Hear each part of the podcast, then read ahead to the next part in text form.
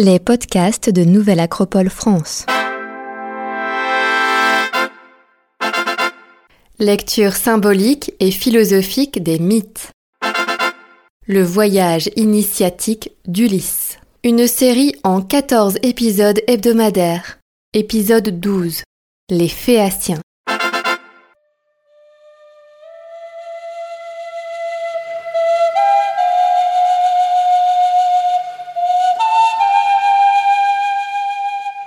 Héros doit savoir d'où il vient, où il va, et doit pouvoir décrire sa patrie, son foyer, son royaume et son île. On ne saurait pas vivre à moins de s'affirmer héritier d'un passé, enfant de quelque part. Homère, l'Odyssée.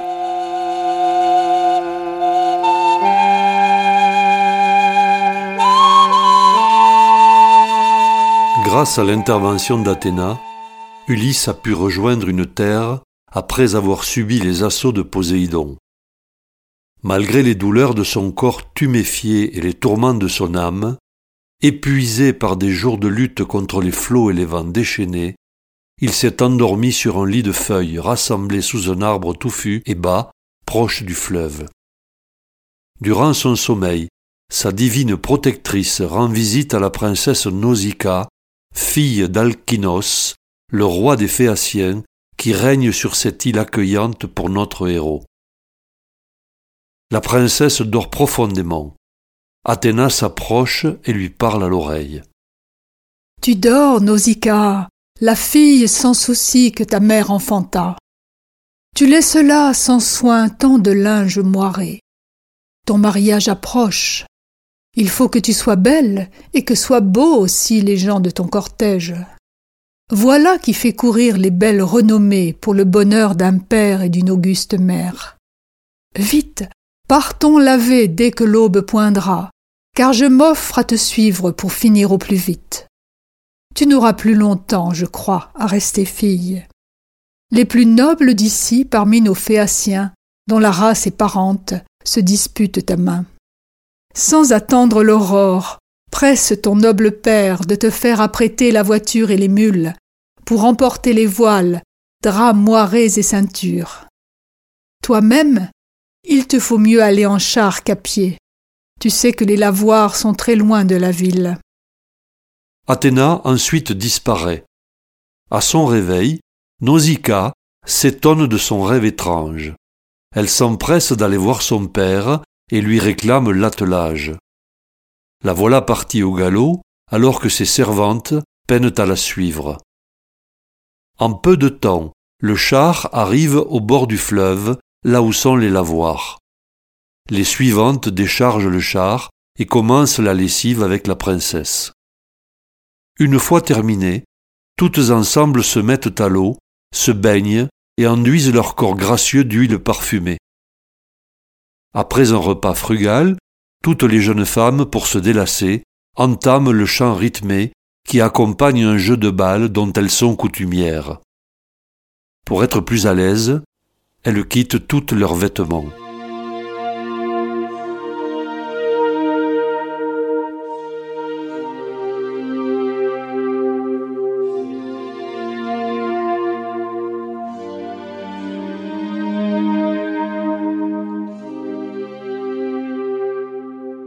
Alors que l'heure était venue de ramasser le linge séché au soleil et de retourner au palais, Athéna guide magiquement Ulysse vers le groupe de jeunes filles. Il s'était réveillé en entendant le chant et les éclats de leurs voix enjouées. Une des balles lancées leur échappe et atterrit au fond d'un ravin. Les servantes poussent maintenant des cris, Ulysse se rapproche. Hélas, en quel pays Auprès de quel mortel suis-je donc revenu? Chez quel peuple sauvage, des bandits sans justice, ou des gens accueillants qui respectent les dieux? Qu'entends-je autour de moi? Des voix fraîches de filles ou de nymphes, vivant à la cime des monts, à la source des fleuves, aux herbages des combes. Où serais-je arrivé chez des hommes qui parlent? Mais allons, de mes yeux, il faut tâcher de voir. Notre héros s'approche à travers les broussailles en prenant soin de cacher sa nudité avec des rameaux. Lorsqu'il sort du bosquet, comme le loup du bois, les jeunes filles horrifiées s'échappent à toutes jambes. Son corps en effet n'a plus grand-chose d'humain. La mer l'a défraîchi. Sa peau est gonflée et craquelée de toutes parts. Ses cheveux hirsutes et sa barbe ne font qu'un. Ce qui reste visible de son visage est repoussant. Nausicaa, seule, ne s'est pas enfuie. Athéna suscite en elle un courage spécial pour lui faire face. Ulysse se jette à ses pieds, flatte habilement sa beauté et son courage, puis lui raconte son naufrage. Il lui demande asile et vêtements. Nausicaa, compatissante, accepte de le guider au village. Elle lui dévoile son identité, son rang et le nom de son île. La princesse rappelle ses servantes, les sermonne pour avoir lâchement pris la fuite alors qu'elles savent que l'île est protégée par les dieux et que jamais un ennemi ne les a envahis. Sur ces ordres, des jeunes filles conduisent Ulysse au fleuve pour l'y laver, pendant que d'autres courent au village pour y chercher des vêtements. Arrivé au bord de l'eau, notre héros s'adresse aux nymphes. Éloignez-vous, servantes. Je saurai sans votre aide me laver de l'écume qui couvre mes épaules et moindre de cette huile que depuis si longtemps ma peau n'a pas connue. Mais devant vous, me mettre au bain, je rougirai de me montrer tout nu à des filles bouclées. Ulysse sort du bain revigoré et de nouveau présentable. Aussitôt, Athéna lui envoie un enchantement qui rend son aura et son rayonnement pareils à la statue d'un dieu. Lorsqu'il réapparaît aux yeux de Nausicaa et de ses servantes, elles sont subjuguées. La princesse comprend maintenant qu'elle est en présence d'un roi. Pour aller au village, elle demande à Ulysse de marcher près du char, afin de ne pas attirer l'attention du peuple qui pourrait penser qu'il est son futur époux. Elle a en effet refusé sa main à tous les prétendants phéaciens, et il serait inacceptable au peuple qu'un étranger puisse l'épouser. Ils arrivent ensemble près d'un bois de peuplier, sur le chemin du village, c'est un bois consacré à Athéna. Nausicaa demande à Ulysse de s'arrêter là et d'attendre qu'elle soit entrée seule dans le bourg, et après quelque temps, de se rendre à son tour au village. La princesse lui donne ensuite les indications pour trouver le palais de son père.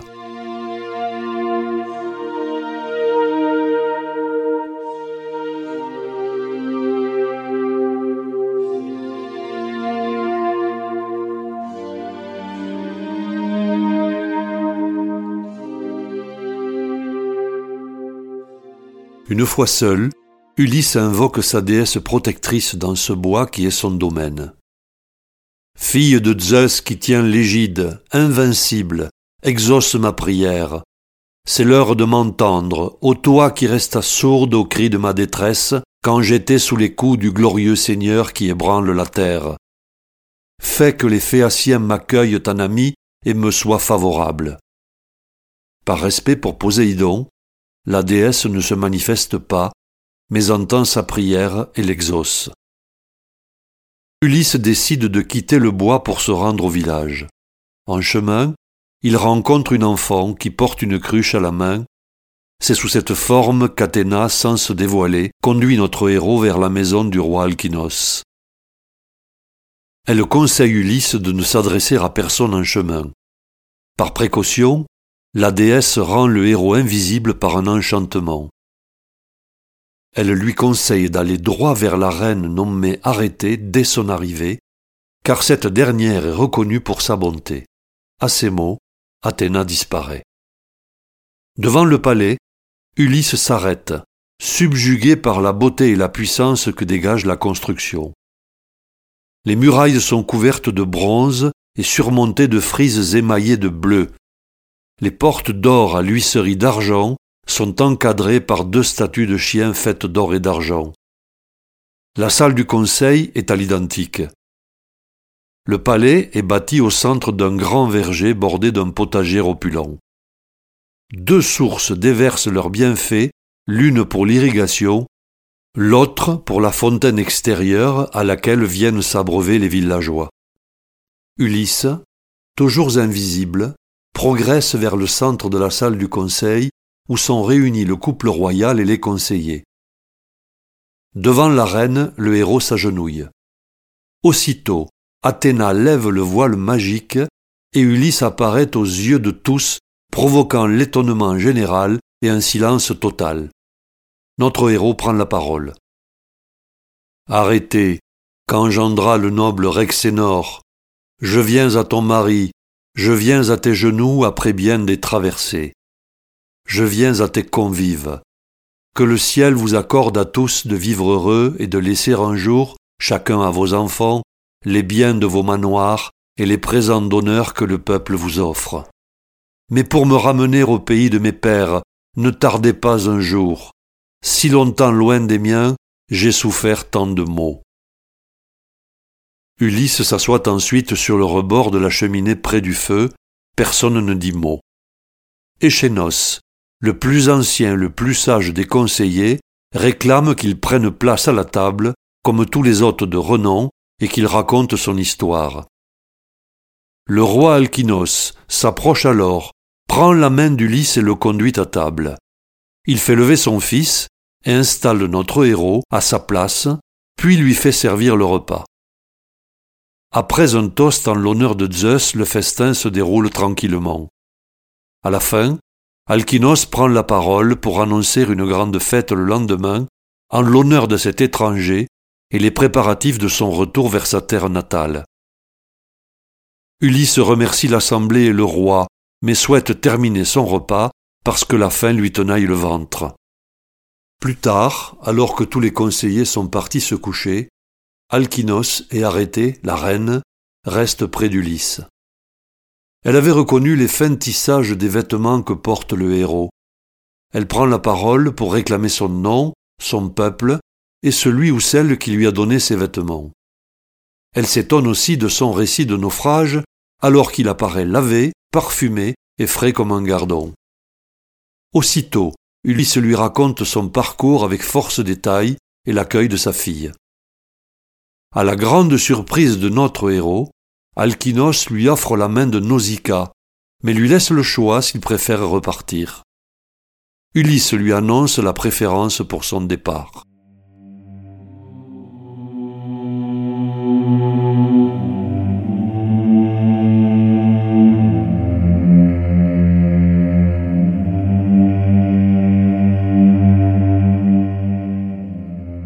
Au matin, le peuple rassemblé par les héros du roi se pressent vers l'agora pour admirer cet étranger dont on leur a fait l'éloge.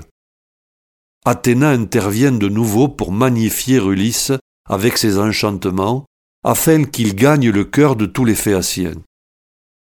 Alkinos s'adresse à son peuple et raconte l'arrivée d'Ulysse, après son naufrage, et son engagement de le ramener chez lui.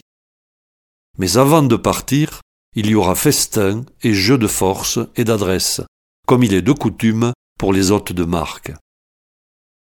Durant les jeux, Ulysse est défié et raillé.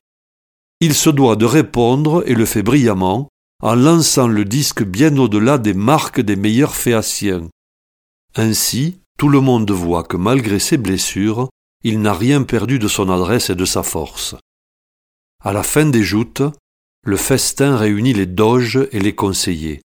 Un aède prend sa cithare et chante les louanges d'un fameux guerrier, compagnon d'Agamemnon, qui par la ruse d'un cheval de bois fit basculer la guerre. Ulysse fond en larmes en se reconnaissant. Il tente de le cacher aux convives avec son écharpe. Le roi le remarque et comprend. Il ordonne à la d'arrêter son chant et réclame à son hôte de dévoiler son nom. Sur ces mots, notre héros vante la bienveillance du roi et décline enfin son identité. Puis il raconte à tous son périple et ses épreuves sans négliger aucun détail.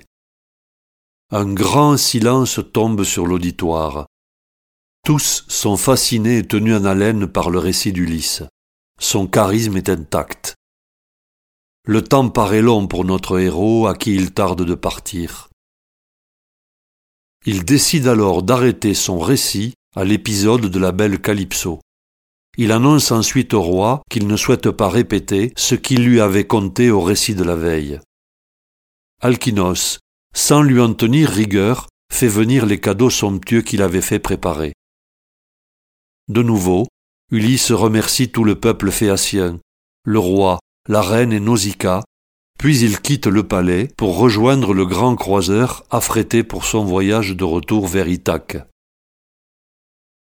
Les amarres larguées, cinquante rameurs se mettent à l'œuvre, et bientôt, le vaisseau porté par l'écume des avirons semble voler au-dessus de l'eau.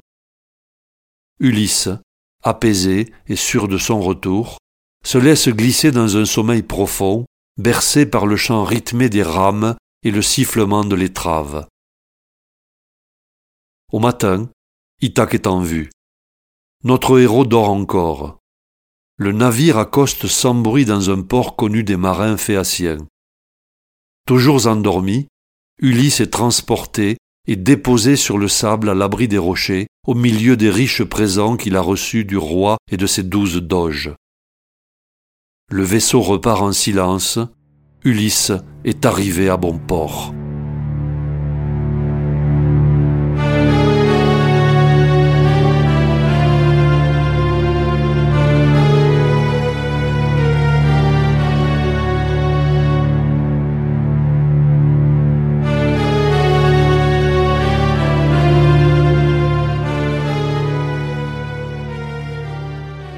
L'île des Phéaciens, appelée Chérie par Homère, est une île mythique. Il précise que le peuple phéacien, avant de s'y établir, habitait une autre île nommée Hyperia, également mythique. Ce nom évoque Hyperion, qui est un autre nom du soleil chez les Grecs anciens.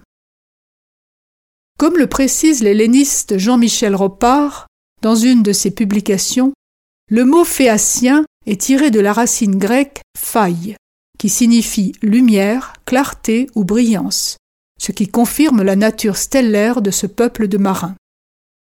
Pourtant, l'île de Chéri est assimilée à celle de Corfou dans la Grèce antique, une île bien réelle donc. Elle se trouve au nord d'Ithaque dans la mer Ionienne. Le voyage d'Ulysse depuis sa rencontre avec Calypso s'oriente d'ouest en est, puis vers le nord, après avoir passé le cap sud de la Sicile. Dans la géographie sacrée, le nord est associé à la nuit et au monde stellaire.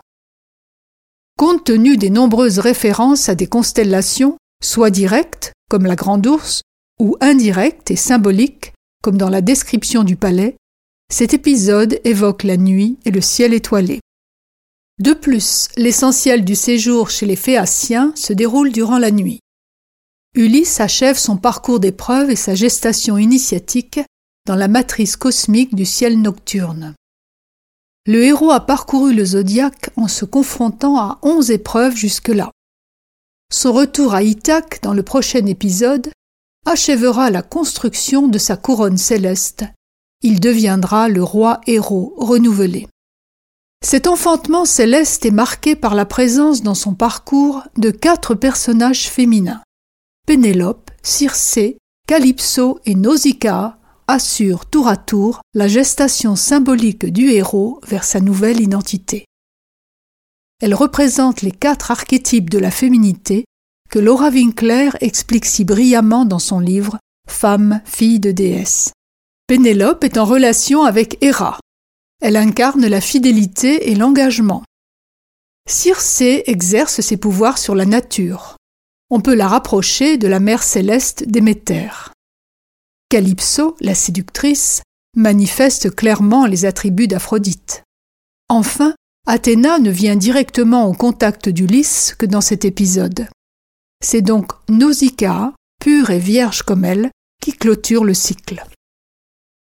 D'un point de vue philosophique, l'île des Phéaciens représente la société idéale.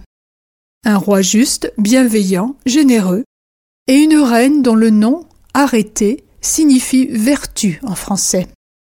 Il s'agit donc pour Ulysse de la prendre pour modèle pour son futur retour à Ithaque, tant dans l'organisation de la cité que dans le comportement exemplaire de celui qui la dirige.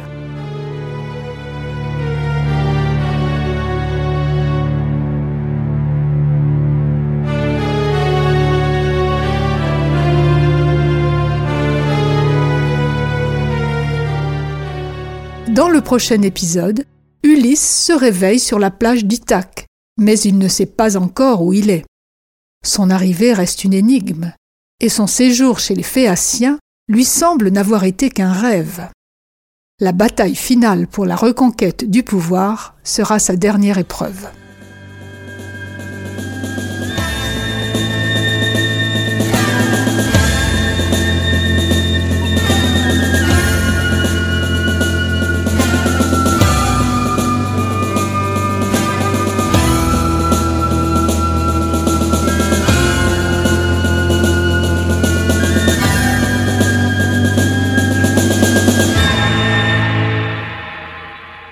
Série réalisée par les membres de l'école de philosophie Nouvelle Acropole de Lyon, musique originale du groupe Méluse.